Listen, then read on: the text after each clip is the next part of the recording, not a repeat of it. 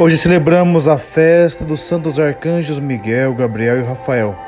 É preciso que entendamos que a nossa batalha não é primeiramente contra a carne, não é material, é espiritual e, portanto, contra o mal que intenta concretizar-se em nosso cotidiano. Rezemos e nos confiamos aos cuidados dos santos anjos de Deus. Jesus no Evangelho apresenta-nos que, no final dos tempos, os anjos darão testemunho da sua santidade. Vivamos na Sua vontade para termos parte em Sua glorificação.